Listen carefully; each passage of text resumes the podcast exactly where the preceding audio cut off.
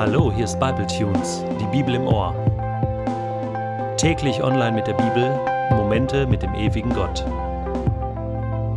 Der heutige Bible Tune steht in Genesis 4, die Verse 1 bis 16 und wird gelesen aus der guten Nachricht.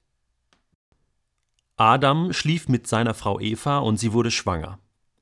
Sie brachte einen Sohn zur Welt und sagte: Mit Hilfe des Herrn habe ich einen Mann hervorgebracht. Darum nannte sie ihn Kain. Später bekam sie einen zweiten Sohn, den nannte sie Abel. Abel wurde ein Hirte, Kain ein Bauer. Einmal brachte Kain von seinem Ernteertrag dem Herrn ein Opfer.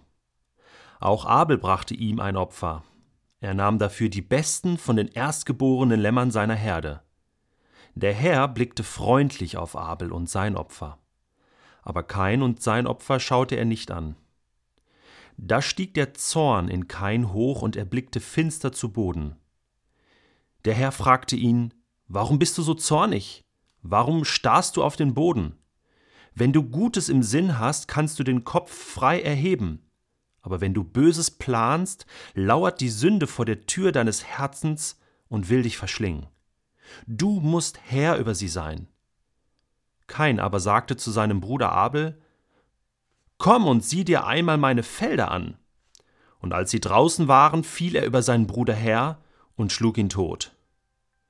Der Herr fragte Kain, Wo ist dein Bruder Abel? Was weiß ich, antwortete Kain. Bin ich vielleicht der Hüter meines Bruders?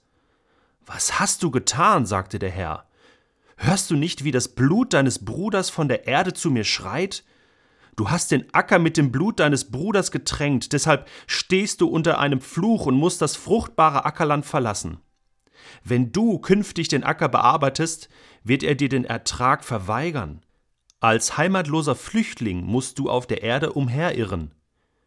Kain sagte zum Herrn, Die Strafe ist zu hart, das überlebe ich nicht.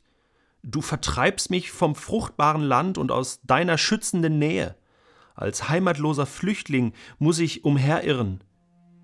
Ich bin vogelfrei. Jeder kann mich ungestraft töten.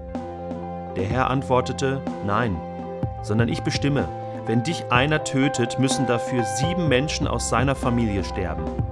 Und er machte an Kain ein Zeichen, damit jeder wusste, Kain steht unter dem Schutz des Herrn. Dann musste Kain aus der Nähe des Herrn weggehen. Er wohnte östlich von Eden im Land Not.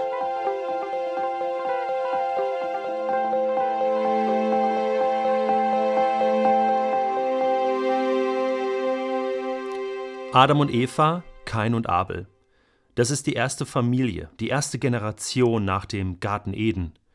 Und das Ganze liest sich wie eine Daily Soap. Gute Zeiten, schlechte Zeiten. Aber fangen wir vorne an. Zunächst mal gibt es da die erste Geburt der Welt mit der Hilfe Gottes. Es ist nicht selbstverständlich, dass kein geboren wird. Zwei Jungs. Adam und Eva hatten sicherlich noch mehr Kinder, auch Mädchen, aber die werden hier nicht erwähnt. Und was sich hier anbahnt, ist die erste Familientragödie. Und wir merken, das Böse im Menschen, das, das ist wie ein Krebs, was sich, was sich ausbreitet, wie eine Krankheit.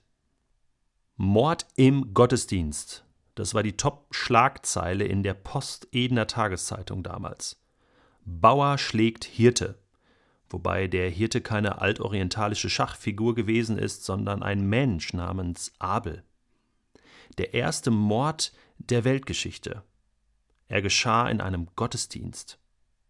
Zwei Menschen wollten Gott die Ehre erweisen.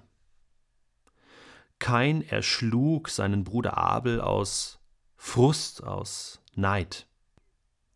Gott hatte noch versucht, die Spirale des Bösen bei Kain zu durchbrechen. Er hatte ihn noch gewarnt. Er hatte ihm noch gesagt, Kain, du kannst Herr über deine Gedanken sein. Du kannst Herr über deine Motivation sein. Pass auf. Und wie hinterhältig plant Kain den Mord. Bei einer Feldbesichtigung erschlägt er seinen Bruder.